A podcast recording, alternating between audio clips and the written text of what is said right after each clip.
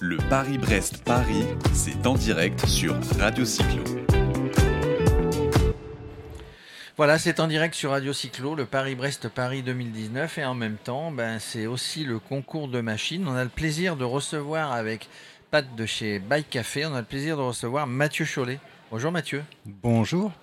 Euh, Mathieu, euh, Mathieu Cholet, c'est un habitué hein, du concours euh, de machines. Il va nous en dire beaucoup plus avec Pat. Je crois qu'il a gagné le concours de machines il y a deux ans. Tout à fait. Pat, donc oui, bah, Mathieu, c'est quelqu'un qui est connu dans le milieu de l'artisanat vélo, hein, ça peut être incontournable, Mathieu et donc euh, qui a effectivement gagné il y a deux ans. Donc euh, tu peux nous expliquer un petit peu le, concours d'il y a deux ans? Enfin, on peut faire un petit comeback si tu veux sur, sur ce parcours euh, de concours de machines. Tu es depuis 2019, 2016 pardon, dans l'association? Au début, c'était pas une association. Le concours a été relancé par les Cycles Victoire et le magazine 200. C'est un vieux concours historique français qui n'avait plus lieu depuis 60 ans. Euh, qui a été relancé à leur initiative. C'était une belle initiative parce que ça a surtout permis de fédérer tout l'artisanat du cycle français, que ce soit les cadreurs, les artisans qui fabriquent des sacs comme Helmut que je vois là-bas, euh, les cycles Bertou, euh, voilà, l'idéal, etc. Ça nous a tous fait nous connaître. Alors certains avaient déjà pris des contacts ensemble, mais là ça, ça a créé un groupe et ça a créé une association qui depuis est l'association des artisans du cycle il y a deux, deux donc avec Capricorn en 2017, alors donc ça, ça s'est mis en place en 2017 véritablement. Donc euh, concours que tu avais euh, remporté euh, donc en 2017 avec ton vélo euh, Pêche-Trégon et sa fameuse fourche Truss. Truss, ouais. Donc une fourche un peu particulière qu'on a retrouvée là, dans le concours de machines. Elle a fait des plusieurs. elle a fait des petits depuis. Donc c'est une fourche qu'il faut tu l'as testé, toi, Pat, le, vélo pêche Trégon Non, non je n'ai pas testé. Euh, je connais quelqu'un euh, avec lequel je roule de temps en temps qui utilise un vélo de, Mathieu et qui l'a testé, qui en est convaincu apparemment. Alors depuis que tu as gagné il y a deux ans, quelles innovations? Parce que ça va très vite. Alors ça reste des vélos, ça reste un cadre avec deux roues, etc. Mais qu'est-ce qu'il y a eu comme innovation dans les deux ans qui viennent de se passer? Alors c'est pas forcément, je parlerai pas d'innovation. Euh, l'industrie le fait assez à mauvais escient. Euh, des nouveautés, des réinventions, des réinterprétations. Il y en a tout le temps dans le vélo, comme dans tous les domaines. Euh, c'est propre aux humains. Dans le vélo, euh, c'est des petits pas. Alors, il y a des fois des ruptures, le fait d'avoir apporté les freins à disque sur un vélo, je pense que ah, il y a eu le ça met du temps à arriver. Il y a eu le dérailleur à une époque, il y a eu la pédale automatique, il y a eu des choses qui ont vraiment été des nouveautés. Euh, qu'on fait évoluer la pratique. Il y a le backpacking, mais le backpacking, ça n'a rien de nouveau. C'est l'origine du voyage à vélo. C'est le sacochard. Ah vraiment, euh, les porte-bagages ont été inventés tardivement. Avant, c'était du bikepacking. Quand on voit des photos du début du siècle, aujourd'hui, c'est de nouveaux matériaux. Il y a des velcro, il y a plein de choses qui ne sont pas au point, mais c'est nouveau parce que ça avait disparu. Mais tu as raison, on a l'impression que c'est nouveau, mais ça, ça, n'est pas nouveau. Mais surtout le reste, tu as dit, c'est souvent des choses qui sont reprises, qui mmh. existaient, qui, reviennent, alors avec des matériaux différents mmh. peut-être, etc. Mais c'est, on n'invente rien finalement. Bah, on invente rien, on invente un peu tout le temps des micro-détails qui sont interprétés par d'autres. Dans l'artisanat, ce qui est bien, c'est qu'on s'inspire tous les uns des autres. On a tous une bonne idée qu'on a peut-être déjà vue, on avait oublié qu'on l'avait vue, ou euh, c'est dans l'air du temps. Et euh, moi, la truss, j'ai pas inventé la truss, j'ai vu ça sur des cadreurs, euh, sur des vélos de cadreurs américains, ça m'a intéressé. J'ai essayé d'en faire sur des VTT au début. L'intérêt n'était pas du tout là où je l'attendais. Je suis du coup sur un vélo de route, ça aurait un intérêt parce que la première année, on avait tout simplement 3 kg de revue 200 à accrocher sur le vélo. Et je me suis dit, mais les deux tubes parallèles sur le vélo, c'est un super canal pour mettre un cylindre. J'ai enroulé les magazines, une sangle, ça tenait tout seul euh, sans rien faire. Il n'y avait pas besoin de sacoche, de porte-bagages. Et à partir de là, euh, bah, la première truss, elle a commencé à avoir un intérêt. Mais il a fallu un an pour qu'un client m'en commande une. Et puis la deuxième année, je l'ai améliorée. C'est ça qui a été bien dans les deux premières années du concours, c'est que la première année, personne ne se connaissait. Tout le monde a fait un vélo, on s'observe. Ah tiens, je connaissais pas ce gars, c'est plutôt pas mal et tout. La deuxième année, je dirais pas que ça a été la course à l'armement parce que c'est pas l'esprit, mais tout le monde est venu avec des choses euh, nettement plus intéressantes. En tout cas, ça a monté le niveau d'un coup. Et moi, la Trust, ça m'a permis de la faire évoluer et de découvrir tout un tas d'intérêts qu'elle avait que je n'avais pas forcément expérimenté la première année. Et à partir de là, j'ai commencé à la faire évoluer. Et d'année en année, elle devient de plus en plus au point. Combien de participants sur le concours des. Bah là, il y a plus d'une trentaine, une trentaine cette année. on n'a jamais été aussi. Ça va être serré? Ça va être serré. Euh, Peut-être, peut-être pas. Euh, J'aurais tendance à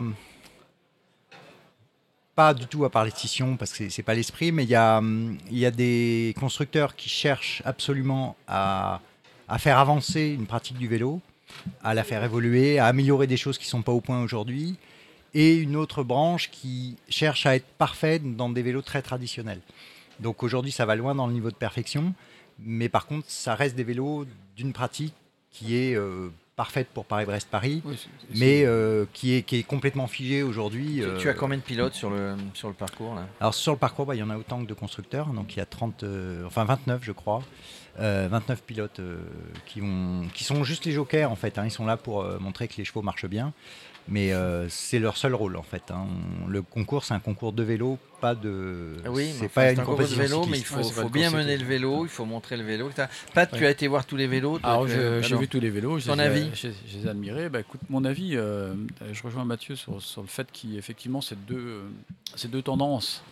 Euh, mais je ne trouve pas une opposition. Je trouve que justement, il y a cet amalgame entre le classicisme, je dirais quelque part, et la modernité. C'est ça qui m'a qui m'a frappé sur certains vélos. J'ai retrouvé des lignes. Euh, moi, je suis, un, je suis un, un vieux coureur, enfin un vieux cycliste plutôt. Et euh, donc, j'ai vécu euh, sur des vieux vélos acier à une époque où certains n'étaient pas nés. Donc, je retrouve des formes, et je retrouve des, des, des pattes hein, de, de, de sou- de soudeur. Enfin, moi, je, je faisais mes vélos chez Bernard Carré à Montreuil, donc, qui était euh, pour moi euh, topissime, euh, parce que j'allais dans son atelier, j'admirais déjà les tables où les types soudaient, les soudaient les cadres. Et ils nous regardaient de haut, et nous toisaient en disant bah, Toi, pour toi, mon gars, c'est comme ça. Et c'était ma vue de l'artisanat à l'époque. hein. Donc euh, maintenant, ça a évolué. On a des artisans qui aujourd'hui reçoivent leurs clients, enfin, leurs futurs clients même sur le stand, qui écoutent, qui, qui apprennent et qui intègrent dans ce classicisme beaucoup de modernité. J'ai vu beaucoup de choses. Mathieu, tu, tu as toujours été dans le vélo. Tu, tu, tu as envie, peut-être, de- tu as eu envie peut-être de t'y remettre. Tu, qu'est-ce qui t'a fait arriver euh, au point où tu en es dans cet euh, artisanat du vélo? Alors, je pense que, comme la plupart d'entre nous, euh, gamin, je suis tombé dedans euh, parce que c'est un engin magnifique. C'est aujourd'hui des, des inventions humaines aussi simples euh, qui permettent autant de choses. Il n'y en a pas des tonnes. Euh, Il y a le, le deltaplane. euh, Il y, a, il y a quelques engins euh, qui permettent de se mouvoir beaucoup plus vite en dépensant peu d'énergie. Le vélo, c'est l'un des plus extraordinaires à mon sens. Donc, je pense que ça m'a toujours fasciné pour ça. J'ai commencé à en fabriquer très tôt quand j'étais adolescent, découper des cadres, commencer à les modifier. Et puis de fil en aiguille, euh, j'ai fait un stage pendant mes études chez Sun en, je sais plus, j'avais 17-18 ans. De là, je suis parti. Du euh, temps de Commensal Ouais, du temps de max. Euh, j'ai rencontré bah, Fred Bernard qui est dans la commission technique aujourd'hui, enfin tout un petit noyau qui a évolué hein, depuis. Mais... Et puis après j'ai fait une école de design industriel, je suis designer euh, diplômé. Ça me sert tout le temps dans mon boulot, c'est dans mes modes de réflexion au quotidien, euh, que je sois des- à dessiner des vélos ou autre chose, c'est permanent. Et, euh, et en fait, à la fin de mes études, je suis parti. J'avais fait une traversée des États-Unis à vélo et j'avais travaillé chez des cadreurs. Et je suis retourné vivre un an chez eux en Californie, chez Sissip. Euh, donc j'ai travaillé avec eux à faire des vélos. Et au bout d'un an, je me suis dit, bah finalement, pourquoi tu rentrerais pas et pourquoi tu te remettrais pas à faire des vélos? C'était en 2002, j'ai pas démarré tout de suite. J'ai vraiment redémarré en 2013. Donc avant, j'ai fait plein d'autres choses et puis j'ai j'ai redémarré cette activité à ce moment-là. Et tu as fait la vie dans le vélo. Moi, moi, je trouve, alors je te dis un œil nouveau dans le vélo, je trouve qu'aujourd'hui, le vélo, c'est un bijou. Et, et vous, vous êtes des joailliers, vous êtes en train de, de, Des de- artistes. de- de- des artistes, de façonner, de, de, de- de polir un diamant. Enfin, j'en sais rien comment le dire, mais c'est comme ça que je le ressens. Et euh, par rapport à- au vélo de ma jeunesse, enfin, tous les vélos qui étaient tous les mêmes, machin, etc. Je trouve qu'aujourd'hui, les vélos sont de- vraiment sont devenus des bijoux. Vous êtes des joailliers pour Ouais, moi. je pense que ça, ça tire vers le haut un certain nombre. Enfin, ça tire un peu l'industrie. Enfin, dans, dans l'industrie, c'est très large. hein. Y a- on, on a parlé tout à l'heure. C'est des, t'as- t'as des gros volumes, t'as des, t'as des vélos de série, etc. Donc tout le monde a du choix aujourd'hui. C'est un choix et c'est de commencer le vélo aujourd'hui par des vélos qui nous permettent de rentrer dans le vélo euh, et progressivement monter. On arrive après au summum et à vraiment euh, vouloir un vélo sur mesure par rapport à ce qu'on est devenu comme cycliste et ce qu'on veut faire surtout avec ce vélo. Les, gens viennent vous voir, c'est ça, pour euh, dire bah voilà, je veux tel type de vélo, Ah, je en veux fait, tel vélo pour avoir telle utilisation. Voilà, on va, on va moi, réfléchir ensemble. ça commence par un rendez-vous de 4-5 heures. Toute façon, Ouais, si j'ai pas cette entrevue avec, euh, en direct, donc les clients viennent me voir à l'atelier. S'il n'y a pas ça, il n'y a pas de vélo. Ça commence toujours par un contact humain. Et, et pour moi, c'est indispensable. Euh, si je ne comprends pas, je dirais pas que je fais le psy pendant 4 heures. Mais en fait, j'essaie vraiment de comprendre ce qu'eux-mêmes veulent. Et ils n'en sont pas toujours parfaitement Des fois, conscients. des fois, ils n'en sont pas conscients. oui, ce Voilà, donc c'est vraiment une écoute, euh, je les interroge, je leur explique le pourquoi du comment, pourquoi il y a des nouveaux standards, est-ce qu'ils ont un intérêt, je leur explique qu'ils n'en ont pas quand ils n'en ont pas. Mais quand ils ont choisi la façon que je vais utiliser de faire leur vélo, c'est en connaissance de cause et je veux vraiment avoir compris leur pratique. Ça m'arrive de recevoir des clients qui ne sont pas des cyclistes chevronnés, qui n'ont pas de vélo à eux, et ils me disent voilà, on m'a dit que vous pouviez. Je- en fait, je les envoie. euh, Souvent, je leur monte une recyclette. À partir d'un cadre d'occasion, je leur conseille de commencer à faire du vélo, commencer à voyager s'ils veulent voyager. Et puis dans un an, deux ans, s'ils savent vraiment ce qu'ils veulent, là, ils reviendront. Mais faire un vélo artisanal sur mesure, quand on n'est pas un pratiquant, franchement, ça sert à rien. Oui, donc déjà, Donc, le- euh, la, la typologie du ouais. client, c'est c'est le gars qui a déjà bien pratiqué, qui Mm. sait ce qu'il veut, qui sait où il va, euh, qui sait ce qu'il va Ouais, faire, qui a- et à un ce moment-là, projet derrière qui a- aussi, qui a- de- qui a un vrai projet Ouais. derrière. C'est comme d'aller voir un. Je l'ai jamais fait personnellement, mais d'aller voir un tailleur. Si on n'a pas de passion spécifique pour des tissus, euh, si on n'a pas vu des boutons qui nous plaisent plus que tout, si on n'aime pas certaines coupes, si on n'a aucun avis, on dit au bonhomme, bah, habillez-moi. Bah voilà, faut que ce soit un. Alors, Je dirais que c'est des projets qui se génèrent à deux et. C'est c'est marrant parce que ce matin, je crois qu'on avait un autre constructeur ou dans un autre cadre, nous parlions de, de- des artisans et on disait finalement vous êtes, vous êtes la haute couture. Et puis après, il y a le prêt-à-porter. Enfin, je veux dire, Mhm. c'est pas. Oui, c'est à propos, y a propos rien des de- selles, effectivement. Mais tu vois, oui, euh, à propos des selles, le donc vous êtes sur idéal, prêt à hein. porter, prêt à porter, effectivement, il faut, il faut tout comprendre, il faut Mhm. comprendre l'objectif, le besoin, euh, où on va. Mais je, je trouve finalement que, bah, que dans le vélo, les gens, les gens qui pratiquent vraiment le vélo, tu dis que tu Mhm. t'adresses pas forcément à des débutants, mais les gens qui pratiquent le vélo très régulièrement, il faut qu'ils soient à l'aise, il faut qu'ils soient contents, il faut qu'ils ils- ils aient leur vélo. Et, et- et je comprends que vous ayez besoin de 4 heures euh, pour définir en finale et comprendre vraiment le besoin Non, du, client. ce qui est intéressant, là, dont on a exprimé un petit peu tout à l'heure, c'est aussi la progression des, des gens qui fournissent des accessoires autour. Bon, on a parlé des selles, on va avoir des Mhm. sacoches, etc.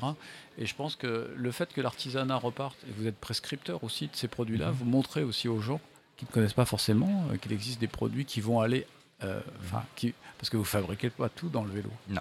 Vous fabriquez un cadre. Loin de là, même. Alors, Après, vous y mettez mais, aussi, euh, vous amenez euh, quelque part euh, du conseil de l'orientation pour des gens qui, qui n'ont peut-être pas forcément la même ouverture, la même connaissance, sur un produit qui sera au global, le produit fini correspondra effectivement aux besoins.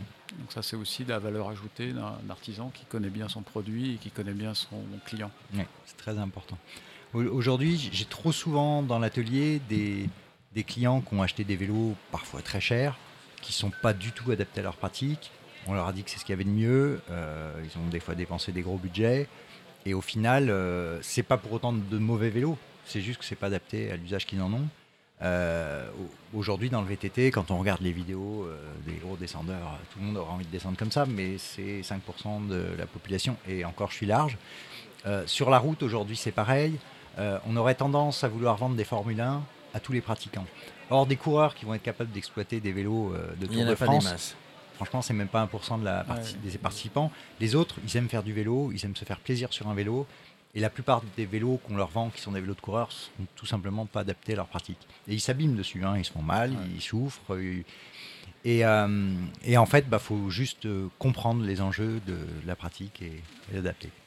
En tout cas, Mathieu, Pat, on va, on va conclure. on va moi, conclure, moi, bah, moi, je trouve cas, que ce que dit Mathieu est très intéressant. Je, je- je- Bah, une de ses de qualités, on apprend beaucoup de choses. Une de ses qualités, on pourrait continuer trois heures, hein, mais euh, on, on y reviendra euh, sur, sur, sur- sur les ondes de, de- de Radio Cyclo. En tout cas, j'ai- retenu euh, une chose, c'est l'écoute.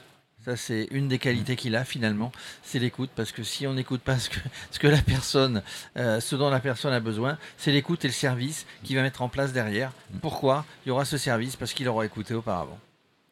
Très bien. C'est une bonne- Bah, écoute, c'est euh, une belle c'est conclusion, Et, finalement. et après, j'aurais juste une dernière chose à Dis-nous, ajouter. dis-nous, Oui. Mathieu. En fait, euh, le diable est dans le détail. Le vélo, on réinvente pas le vélo à chaque fois.